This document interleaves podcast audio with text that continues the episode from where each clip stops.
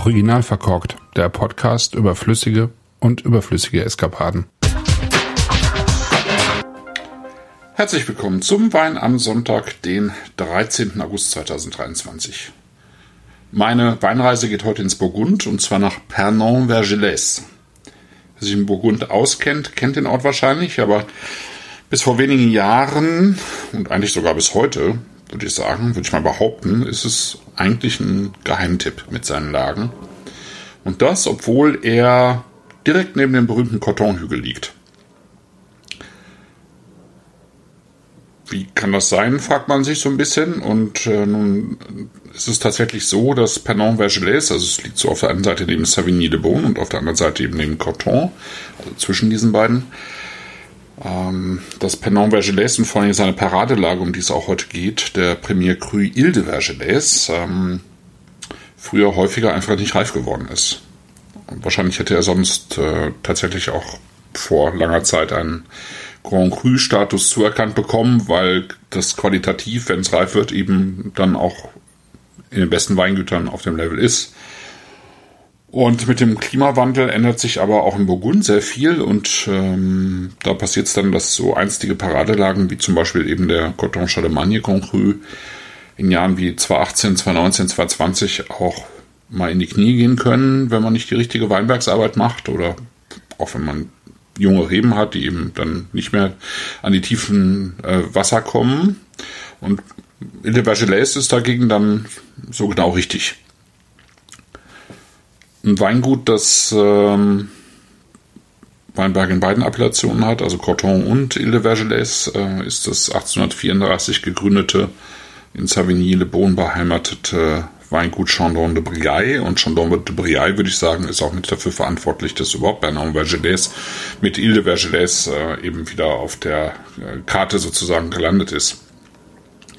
Wer jetzt denkt, das hört sich irgendwie ähnlich an wie Moët Chandon, stimmt war mal, da war mal dieselbe Familie mit im Spiel. Das Weingut gehört heute den Geschwistern Claude und François de Nicolai und deren Mutter, die noch in diesem schmucken Schlösschen wohnt, das auf dem auf sehr angenehme Weise redesignten Etikett abgebildet ist. François leitet das Weingut und kümmert sich vor allem um die äh, biodynamisch geführten 14 Hektar des Weinguts und äh, Claude macht die Weine. Für Neil Martin, der ja früher lange bei Robert Parker war und heute für Weines schreibt, gehört Chandon de Briaille zu den bis heute am meisten unterschätzten und oft übersehenen Domains der Côte d'Or. Dabei machen sie verdammt guten Wein. Zitat. Finde ich auch. Ähm, vor allem gerade in den letzten Jahren, finde ich. Ähm, davor konnte es auch mal so ein paar Ausfälle geben, aber ich finde gerade in den letzten Jahren äh, sind es wirklich äh, teilweise brillante Weine geworden. Äh, die Lagen sind auch hervorragend. Also es gibt eben Premier- und Grand Cru-Lagen in Alox Coton, Coton Charlemagne und eben Ile Vergelès, aber auch eben Savigny-le-Bon.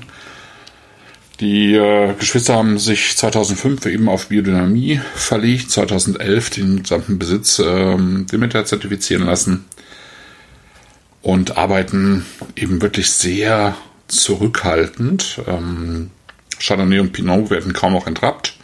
Der Chardonnay dann eben als Ganztraube langsam so direkt in die Barriques und Tonneau gepresst. Die roten Trauben werden dann in Holzküfs vergoren. Alles spontan natürlich und der Saft läuft dann irgendwann per Schwerkraft eben in die Barriques und Tonneau und eben dann auch in Barriques, äh, wo der Neuholzanteil eigentlich nicht mehr über 15% liegt. Und die Weine werden dann ohne Filtration und manchmal mit minimaler Schwefelung und in diesem Fall eben ohne Schwefelung äh, abgefüllt und häufig dann auch tatsächlich direkt aus dem Fass. Der Chardonnay stammt eben aus dieser Premier Cru-Lage Ile de Vergelès, die ist 9,41 Hektar groß. Wird eben auch eingerahmt von der gleichnamigen Le Vergelès-Lage in Savigny und Le Vergelès in Pernon. Im Prinzip ähm, zeichnet sich äh, das Terroir durch eine ähnliche Zusammensetzung aus wie das am Cotonhügel, wobei auch der Coton äh, sehr unterschiedlich ist äh, in seinen Teilen. Ist ja auch ein äh, recht großes Ding, dieser Hügel. Also hier bei der Ill sind es vor allen Dingen eben Kiesel- und kalkhaltige rote Mergel. Und roter Mergel hat eben dann auch einen hohen Eisenanteil. Und äh, ein hoher Eisenanteil, das weiß man eben auch von Coton, aber auch von vielen anderen äh, Lagen und Weinbergen, führt eigentlich auch immer dazu, dass die Weine sehr gut reifen. Und das auch mit, äh, äh, wenn, wenn auf Schwefel verzichtet wird, wie in diesem Fall. Also ich habe auch schon ältere Jahrgänge getrunken ohne Schwefel und die reifen eigentlich wunderbar. Ich finde sowieso, dass die ähm, Sans-Sulfite Ajouté Weine, wie es eben hinten auch drauf steht und was immer bei den Weißen an der grünen Wachskapsel und bei den äh, Rotweinen an der roten Wachskapsel zu, zu erkennen ist, weil sonst sind es halt Aluminiumkapseln, ähm, dass dass die wirklich so Vorbilder sind, auch für äh, Weine, die eben keinen zugesetzten Schwefel haben. Und der 2020er Ile de Vergelès gehört für mich tatsächlich zum schönsten, was ich bisher aus diesem Weingut probiert habe. Und ich habe schon einiges probiert jetzt in den letzten Jahren. Sowohl hier als auch vor Ort.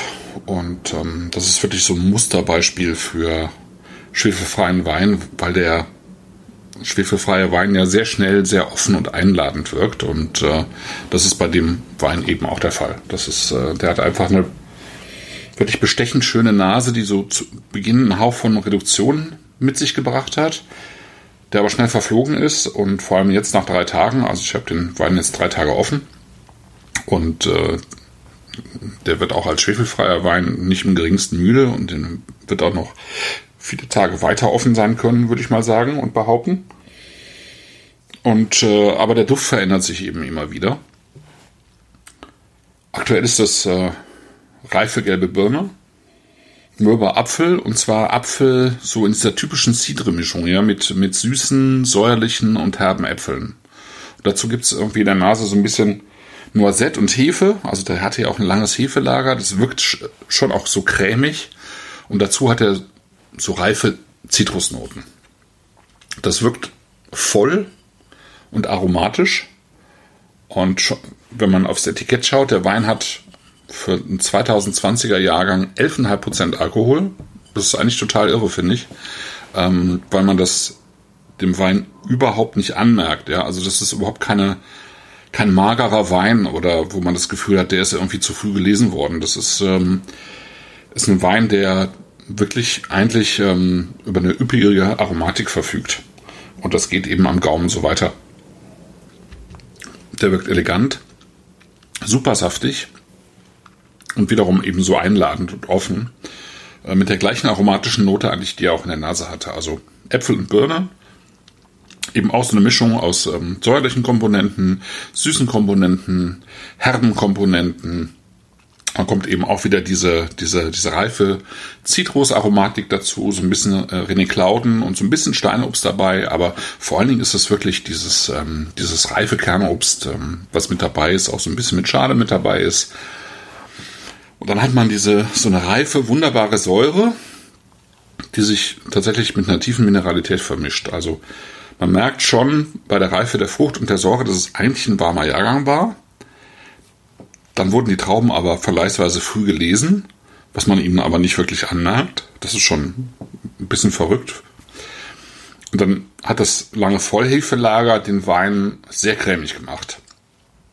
Ohne jetzt ähm, so eine Cremigkeit äh, zu bekommen, die äh, man erhält, wenn, wenn man eben die Hefe aufrührt. Ja? Also der bekommt nicht so was üppig, hefig cremiges, was äh, Weine schnell äh, übersättigt eigentlich, sondern man hat, man hat eigentlich genau so die richtige, das richtige Maß an Hefe mit drin und diese Mineralität, die ist einfach total energetisch und vibrierend und die macht, äh, die sorgt eben auch tatsächlich zusammen mit der Säure für eine sehr schöne Spannung. Und es ist irgendwie total präzise und linear und auf der anderen Seite eben so saftig und voll, ja. Und dann gleitet das wie Seide über den Gaumen und ähm, was dann im Finale bleibt, ist eben, man kann es schon fast erahnen, weil es eben auch zu diesem Weintyp gehört, ist eben Salzigkeit. Ja, das ist richtig salzig, mundwässernd. Und das finde ich, ein total schöner, wirklich großartiger weißer Burgunder mit Komplexität und Fülle, der trotzdem irgendwie schwerelos wirkt. Und ich bin sehr hingerissen und das seit drei Tagen. Ist nicht billig natürlich, weil Burgund. Aber ich finde, für Burgund-Verhältnisse ist das, was er, für das, was er bietet, eigentlich, muss, muss ich sagen, eigentlich ein Schnäppchen. Ja, Ile Vergelès 2020. Ich hoffe, dass ihr auch einen guten Wein im Glas habt und bis bald. Tschüss.